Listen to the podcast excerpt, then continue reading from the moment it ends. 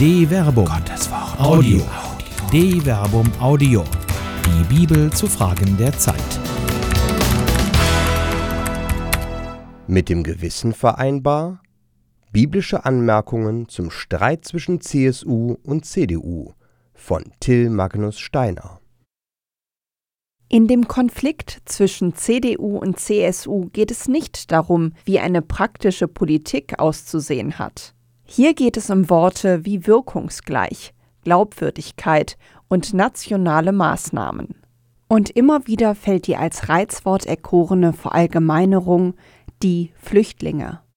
Unbestreitbar bedarf es einer Reform der Asylpolitik in Europa.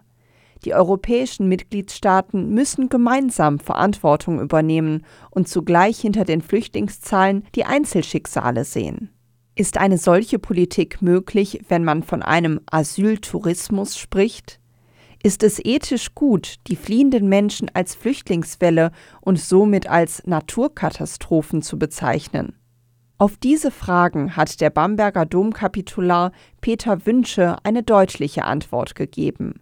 Er ist nach 44 Jahren Mitgliedschaft in der CSU aus der Partei ausgetreten. Aus Gewissensgründen kann ich nicht mehr bleiben.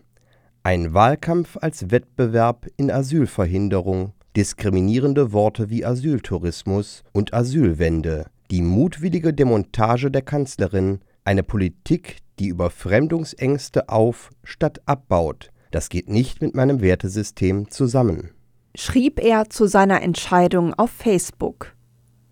Man mag allen Streitenden in der Union zugute halten, dass sie nach bestem Wissen und Gewissen handeln, bis das Gegenteil bewiesen ist. Aber woran richtet sich das Gewissen, dieser moralische Kompass, aus? Gut und rein. Für Paulus ist das Gewissen keine leitende objektive Norm, sondern die Instanz zur rückblickenden Beurteilung eines geschehenen Handelns.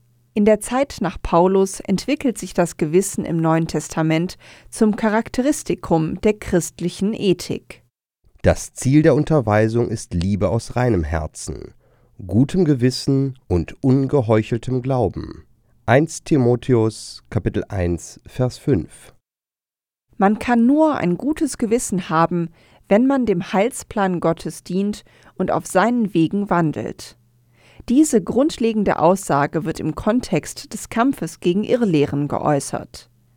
Geheuchelter Glaube führt zu Zwist und Streitigkeit. Wahrer Glaube beweist sich in einer tätigen Liebe, die die Grundhaltung eines Christen sein soll. Das reine Herz und das gute Gewissen ermöglichen diese Liebe als Lebensweise. Der erste Petrusbrief versteht die Taufe als eine Bitte an Gott um ein reines Gewissen aufgrund der Auferstehung Jesu Christi. 1 Petrus Kapitel 3 Vers 21. So gibt die Taufe sozusagen ein neues Wissen, um das eigene Tun im Horizont der Heilstat Jesu Christi einzuordnen. Dass Gott die Möglichkeit der Entscheidung zum guten Handeln gibt, zeigt sich auch in einer Bitte in den Psalmen. Erschaffe mir, Gott, ein reines Herz und einen festen Geist, erneuere in meinem Inneren. Psalm 51, Kapitel 12. Das Herz ist im Alten Testament der Sitz der Vernunft. Mit ihm erkennt der Mensch die Lebens- und Weltordnung und öffnet sich für Gott.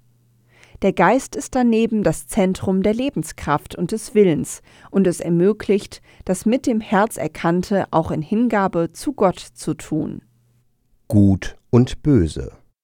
Es gibt im Alten Testament kein Wort, das sich mit dem Begriff Gewissen übersetzen lässt. Beim Gewissen geht es dem Hebräer an Herz und Nieren.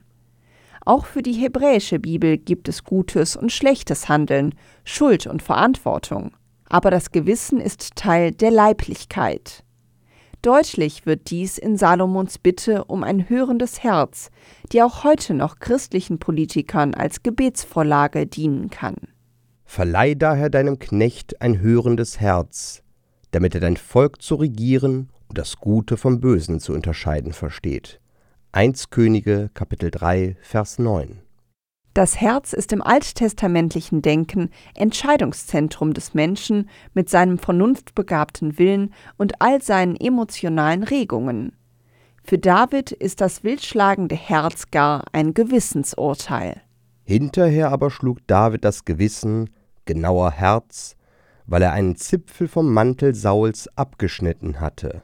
1 Samuel Kapitel 24 Vers 6 David wird sozusagen von seinem Herz zurechtgestoßen. Eine ähnliche Funktion wird auch den Nieren zugeschrieben. Ich preise den Herrn, der mir Rat gibt. Auch in Nächten hat mich mein Innerstes, genauer meine Nieren, gemahnt.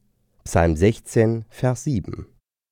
Die Nieren wie auch das Herz werden als Ort gedacht, an denen Gott dem Menschen ins Gewissen spricht, damit dieser zwischen Gut und Böse unterscheiden kann.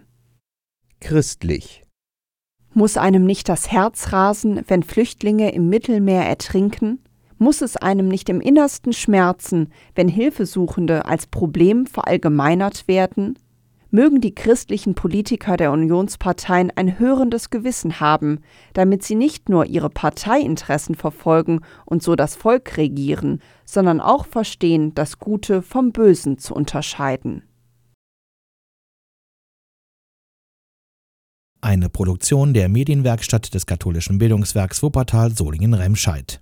Autor Till Magnus Steiner, Sprecher Jana Turek und Marvin Dillmann.